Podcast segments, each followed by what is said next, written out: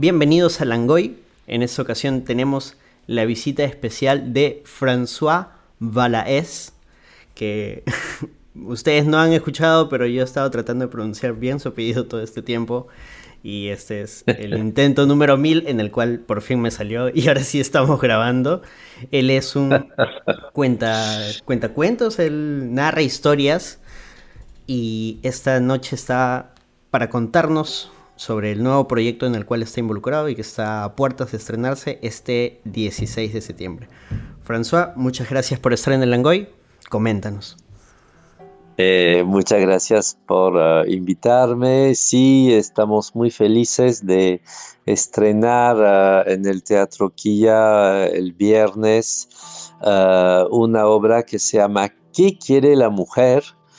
Y que es un espectáculo de cuentos que yo voy a presentar con la narradora Priscila de Gregory y el famoso músico Rafa Raes.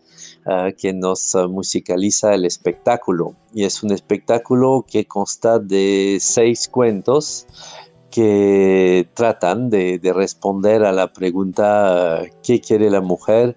Obviamente en forma a la vez este, inteligente y este, divertida para, para, el público, ¿no? en base a los viejos cuentos milenarios de la tradición oral que curiosamente ah, han abordado todos los temas, incluso ese tema muy, muy, muy nuevo, muy contemporáneo, muy urgente, ¿no? De la, de la liberación de la mujer, de la equidad de género, de la igualdad. Ah, de una sociedad ah, más pacífica y que, y que evita la dominación, ¿no es cierto? Pues los viejos cuentos de, que tienen miles de años ah, ya tenían respuestas muy astutas y muy, muy sabias a estos problemas y es eso lo que queremos presentar en esa oportunidad. Me parece interesante esto que, que mencionas sobre que los cuentos siempre han tenido esta dimensión, porque además el tema de que acabas de mencionar, de la lucha de la equidad, de la igualdad por parte de, la mujer, en realidad es algo que viene de, de, bastante tiempo, solo que de una u otra manera ha tratado de ser borrado de la historia y siempre han sido esas voces las que han sido acalladas. Y por eso la gente hoy en día hay un montón de reaccionarios diciendo no, estos inventos nuevos que quieren imponernos, pero como mencionas, es algo que viene de, tiempo. Exactamente, exactamente. Una de las falsedades ah, de los que defienden una, una sociedad desigual y uh, roles que menosprecian la, la, la, mujer, es de decir que siempre fue así uh, y es de decir que la, la tradición es, es, así y es, e, es básicamente falso en la historia humana hubo muchas sociedades uh, diferentes construidas con relaciones sociales entre hombres y mujeres muy, muy diferentes. Por ejemplo, podemos citar la, la inmensa mayoría de las civilizaciones de las Américas uh, precolombinas, uh, donde uh, no había esta dominación del, del hombre sobre la, la, mujer, ¿no? Y eh, el cuento popular eh, en particularidad te darás cuenta que siempre sus héroes y sus heroínas son, son gente humilde, es el niño, la niña, es el, es el pobre, Uh, son, son historias uh, que, que, han sido creadas por, por gente muy humilde uh, y que si tenían un lugar en la sociedad era, era el lugar del dominado, no el lugar del dominante, ¿no es cierto? entonces esas historias son muchas veces este, historias de liberación, de emancipación, de, de, de hazañas y trascendencia frente a los grandes problemas de la vida, ¿no? Sus mensajes son universales y en este caso con uh, hemos decidido trabajar más en particular el, tema de, la mujer, ¿no? El, eje central es un cuento de la tradición de, la, la, saga de Rey Arturo, entonces es un viejo cuento celta que debe tener entre más o menos 2000 años, ¿no? y que responde explícitamente a la, pregunta que quiere la mujer. Y eh, dentro de ese cuento vamos a insertar otros cuentos cuentos uh, uh, de los Inuit, uh, cuentos Kashinawa, ¿no? de, la, de, la selva peruana. hay un cuento bueno, universal muy conocido que, que, que, todos los niños conocen, pero vamos a producir una versión adulta. Y este, un cuento sufí, también un cuento de, de, sabiduría de los, uh, de los sufí, uh, que, que, es muy sabio y que uh, no, nos plantea la, la, necesidad de una armonización ¿no? entre todas las partes de la, de la sociedad. ¿no? Lo, lo, que me ha inspirado a hacer ese espectáculo, a, a, a llamar a Priscila y a, y a Rafo para hacer ese espectáculo. Es primero de la, la, tristeza y, y la, la, rabia un poco de, de ver cómo uh, uh, el nuevo contexto político del Perú ha, ha, puesto en, uh, en, el poder tanto del gobierno como del Congreso a, a, grupos políticos extremadamente reaccionarios, tanto de izquierda como de derecha, para, para demostrar que este problema de la, de la reacción uh, contra la equidad de género uh, es muy difundido en uh, todo el ajedrez político. Y la, la, la, urgencia de, de, de, de, dar a conocer desde la tradición oral un, un espectáculo que también presente el tema de la... De, de la libertad uh, femenina y de la equidad de género, uh, no desde un enfoque militante que puede ser también dogmático, uh, sino más bien de, que, pueda reconciliar a todos y, a través de la imaginación y del humor, ¿no? me parece muy importante, bueno, yo tengo una formación filosófica que cuando defiendes algo a nivel ético, un progreso ético, un cambio social, uh, si tú criticas una violencia social con otra violencia, pues vas a generar más violencia y, no, va a servir para nada. Así que mi, arma, mi única arma uh, como artista es uh, la ternura. qué, qué lindo son eso, eh, usar la ternura como como arma, sobre todo en estos tiempos tan violentos y que de hecho se toma al humor como una excusa para poder violentar a, otros grupos que históricamente han sido marginados, ¿no? Y lo vemos, lo vemos mucho en televisión, en radio. Sí, sí, sí. Es, por, un lado, efectivamente, la, se, usa las redes, todos los canales de, de, producción artística, estética, como un, arma para defender tu, pequeña militancia, tu pequeña opinión. Ah, segundo, no se soporta ah, más ah, ningún humor porque cada vez que abres la boca hay, un grupo uh, que grita que lo estás afectando uh, y, lo que vemos, y es una gran tristeza, es a, través de, la, de los medios de comunicación, en realidad lo que vemos es una polarización mucho de la, de la, de, la opinión pública, ¿no? Uh, cada quien puede decir lo que, lo que quiere, lo, cosa que está, está muy bien, pero diciendo uh, lo, lo, que quiere parece que la, inteligencia artificial que, que nos devuelve los artículos que nos gustan, las opiniones que nos gustan, hace que muy rápidamente nos, nos encerramos en nuestras pequeñas ideas y después uh, tratamos a cualquier persona que tiene otras ideas como un enemigo, ¿no? por eso este, a, mí me, interesa como artista, como, como narrador, como filósofo y educador que soy también, porque soy profesor eh, universitario, especialista en ética, me, interesa mucho, al contrario, presentar eh, espectáculos que tengan mucha diversidad de, imágenes, de opiniones, de facetas de la, vida, eh, mucha creatividad también eh, y que, permitan la, pluralidad. como seres humanos, lo que nos caracteriza no es de ser una manada de, de seres todos iguales. Eso valdrá para las lechugas y las ardillas, pero nosotros somos eh, seres, eh, cada quien es único, ¿no? Entonces la, pluralidad y la singularidad es la, humanidad, ¿no? Claro, basado todo eso siempre en, el respeto de, de la persona que es diferente, pero en cierto modo también es, es igual, ¿no? O sea, tiene la misma validez como persona, como yo, pero tiene sus propias, su, propia forma de ser, su propia forma de pensar y que también se, debe respetar.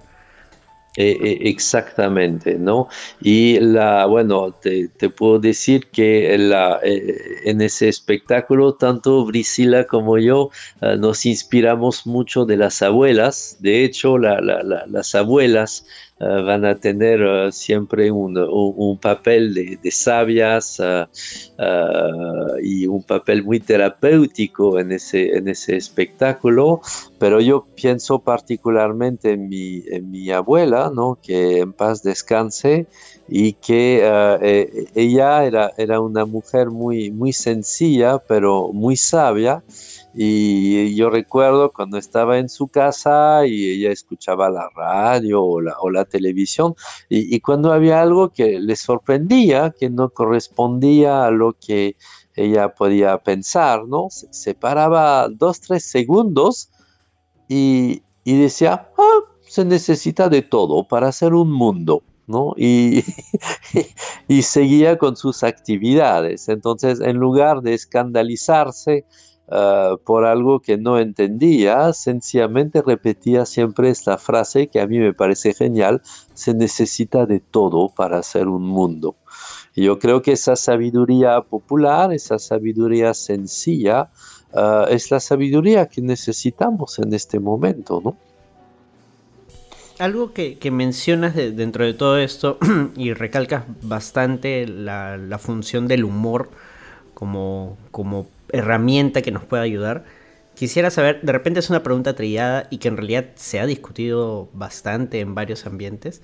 ¿Cuáles crees tú que sean los límites del humor o si el humor tiene algún límite? Eh, el humor, por definición, ah, es lo que provoca la risa, ¿no? Y ah, la, risa va a depender de que la, eh, persona que, oye tu, chiste, tu frase, tu chispa, ah, sea obviamente sorprendida, ¿no? el, humor sorprende, pero sea sorprendida ah, agradablemente, ¿no? porque si no va, a tener un, gesto de, asco, de desgano, de, de disgusto, y no va a reír, ¿no?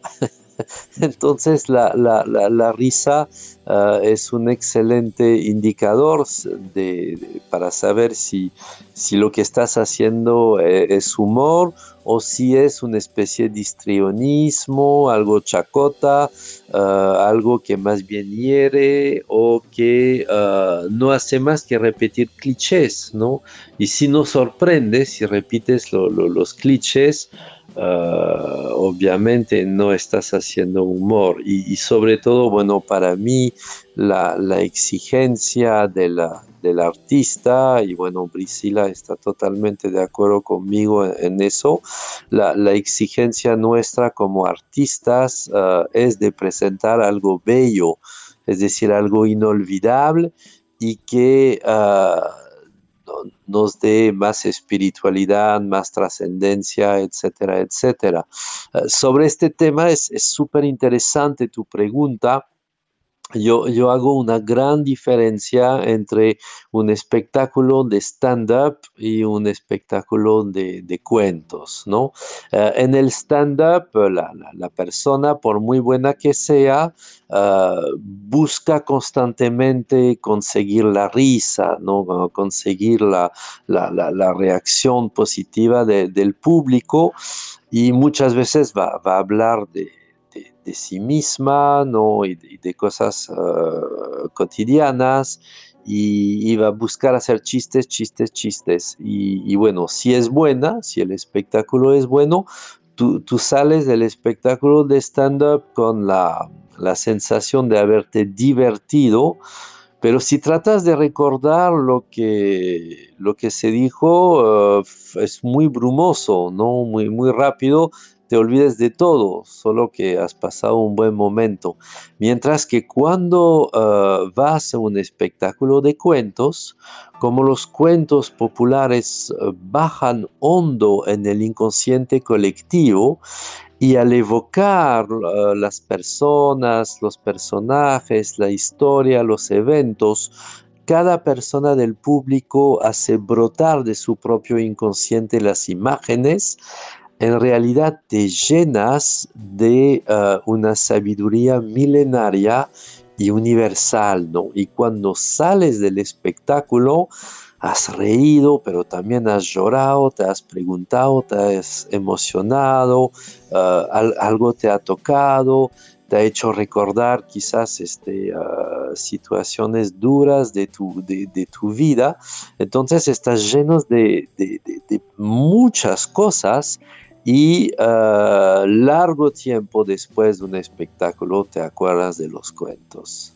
Y es toda la diferencia. Por eso amo tanto ese arte.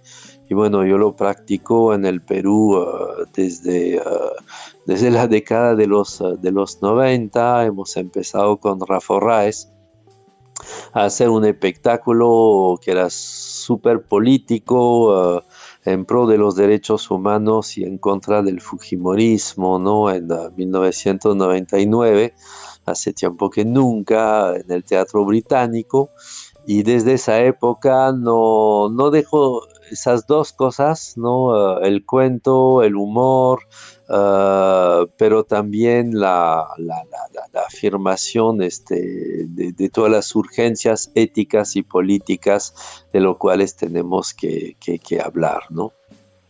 Y eh, todo esto que mencionas suena a un reto bastante fuerte, sobre todo hoy en día, donde la gente mm, eh, es muy instantánea, muy visual, acostumbrada a videos de tres minutos o a películas que se basan principalmente en, la espectacularidad, en, lo que ven más que en el contenido. Lo que propones es más bien un contenido tan consistente y potente que, llene de imágenes tu mente. Sí, sí, es, el contrario de, la, de lo que llamamos la videocultura, la cultura del ver, como bien lo, lo, dices. Cuando vemos una pantalla, que sea grande o chica, Ah, nuestra pantalla mental se apaga y nuestros ojos están absorbidos por la imagen que, llega de la, de la, pantalla. Pues el cuento es todo lo contrario, ¿no? La, eh, el narrador, la narradora podría ser más o menos histriónico y de hecho con Brisila los dos somos muy histriónicos porque venimos del teatro, venimos de la impro, etcétera, etcétera, pero en realidad todos los personajes que yo puedo hacer en, mis cuentos, tú los vas a imaginar en tu, cabeza. Entonces es el proceso al revés de, de, que el público se vuelve productor, ¿no? muy activo de sus propias ah, imágenes. Ah, es un poco un estado de ensoñación finalmente y, eso crea un, vínculo muy fuerte entre los espectadores y las mismas historias, ¿no? Y bueno, te, cuento una anécdota, al, mismo tiempo que este espectáculo estoy haciendo un taller de, formación de, narradores, ¿no? aquí en, Barranco y entre mis, mis alumnos hay un, hay un joven que el otro día ha llegado y me dijo, François, yo estoy acá porque tú me salvaste la vida. Entonces yo lo miro, digo, ¿y cómo he hecho para eso? Sí, sí, no, muy, muy, me lo decía muy seriamente y bueno, me, me, explicó que ah, ha pasado por etapas muy duras en su vida, ¿no? De, depresivas, ¿no? Y muy, muy fuerte y que al escuchar los cuentos que, yo narro, eso la, ha ayudado muchísimo a, encontrar sentido en la vida, reconstruirse, entender que ah, los, los, problemas los podemos superar, ¿no? Con arrojo, con, ah, con esa fuerza de voluntad de, que los héroes y las heroínas de los cuentos testimonian. Y, finalmente, ah, gracias a los, ah, a, los cuentos, ah, ha logrado este, reconstruirse, ¿no? Entonces, este, a, mí me, me, trae, bueno, mucho cariño, como te decía, mi, mi arma es la ternura y, al mismo tiempo mucha responsabilidad, ¿no? Porque sé que a través de las historias que, que yo puedo contar, Ah, hay gente que, que, pueden, este, qué sé yo, entender que la muerte es necesaria, por ejemplo, y que la pérdida de un ser querido se, se, se, debe de asumir y, y, superar, cosas así muy fuertes. Y eso te, te, da bastante responsabilidad pero también te hace amar ese, ese arte eh, tan, tan sanador finalmente, tan humano, eh, que es el arte de contar cuentos. Es, es, bastante fuerte lo que mencionas porque finalmente el arte, el arte puede salvar. Eh, tiene, tiene ese poder, toda esa, esa dimensión. Mucha gente dice, no, las, palabras no, no hieren, las palabras no, no tienen poder, pero no, las palabras son muy poderosas. Claro, una palabra te puede ah, hacer llorar, una palabra te puede hacer reír, te puede ah, avergonzar. Ah, las palabras tienen tanta realidad como las cosas y quizás más, porque de todos modos las cosas este, tienden a desaparecer, ¿no? Ah, por ejemplo, todas las catedrales góticas ah, caerán algún día, pero dudo mucho que la idea de Dios ah, caiga con, las iglesias, ¿no? Entonces hay una fuerza de la, de la idea y, de la palabra que, la designa, ah, y, esa fuerza es justamente lo que ah, nosotros y nosotras como artistas ah, buscamos crear y recrear permanentemente para acabar con la dominación y, crear un mundo más humano, ¿no? Aparte, las palabras tienen esta característica que personalmente me parece muy fascinante el hecho de que desde que la enuncias o la escribes, eh, ya existe. O sea, su existencia está ahí y parte de, nuestra necesidad de comunicarnos. Podemos tal vez utilizar palabras que entre comillas no existen cuando nos referimos a palabras que de repente no están en ningún diccionario, pero que nosotros le damos un significado, nosotros le damos una utilidad que parte de esa necesidad de, querer comunicar algo y, y es, es a mí me parece alucinante, ¿no? La, palabra existe desde que la dices. Y es como que, claro, ¿no? no me importa que, no esté escrita antes. Si yo la estoy diciendo y, la necesito y, te la estoy diciendo a ti para comunicarme contigo, pues tiene todo, tiene como que una responsabilidad bastante fuerte.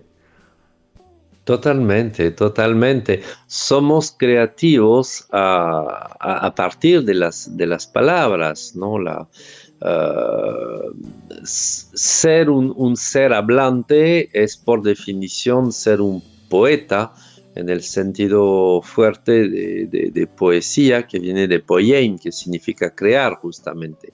fabricar, construir eh, algo. La, filósofa Hannah Arendt eh, decía que eh, el ser humano no ha venido a la vida para morir, como los otros seres vivos, sino que ha venido a la vida para comenzar. Y cuando abres la, boca, enuncias una historia, tu historia, pues comienzas algo que nunca nadie había comenzado antes. Por eso es tan eh, mágico eh, empezar por un había una vez, ni dos, ni tres, solo una vez. Había una vez y mentira no es. Con ese sencillo eh, inicio, un mundo se abre y los oyentes están prestando una atención diferente porque algo va a comenzar. Y eso es mágico, es lo que me encanta hacer. Esa es la palabra creo que, que he estado tratando de encontrar, es mágico. Yo espero que todas las personas que estén escuchando esta entrevista, que al final va a salir, va a salir en un formato podcast de solo audio, eh, por un momento reflexionen el, poder que es escuchar a alguien o, poder recibir eh, la comunicación de alguien, porque de repente también puede ser escrito y, de otras formas, y, que se den cuenta de, lo poderoso que es todo esto. En serio, muchas gracias François por, por todas las cosas que nos has comentado. Y... Sí, no, muchas gracias a, ti. Y, justo lo, lo que tú tú trabajas me parece maravilloso. Fíjate que el podcast está muy de moda. ¿Y qué hace el podcast? Pues uh, obvia, obvia la imagen, ¿no? Estamos uh, totalmente uh, sometidos a un huaico de, imágenes cada día y creo que todas y todos que queremos un poco liberarnos de esa sobredosis de, información y, el escuchar, sencillamente el escuchar, cerrando los ojos todavía mejor, eh, da una, una calidad eh, estética de, de presencia del mundo totalmente diferente. Eso es muy cierto. Ya saben, valoren los podcasts, porque hoy en día mucha gente saca podcasts y en realidad es grabarse. O sea, al final es video, termina siendo igual video. Valoren los podcasts que son solo audio, gente. Algún día lo van a extrañar, van a ver. Así que ya saben, pueden ir a partir de este fin de semana, el 16 de septiembre, al Teatro Quilla en Avenida Bolognesi 397 Barranco. Las entradas están disponibles en Teleticket y en la boletera del mismo teatro, ¿es cierto? Sí, ¿qué quiere la mujer? Se llama el espectáculo. Y si tú quieres saber qué quiere la mujer, vente al Teatro Quilla y te lo vamos a decir. Muchas gracias, François. Muchas gracias a todas las personas que están escuchando esto. Que tengan un grandioso día y vayan, por favor, vayan al teatro. Vayan. Muchas gracias. Chao, chao. Chao, chao.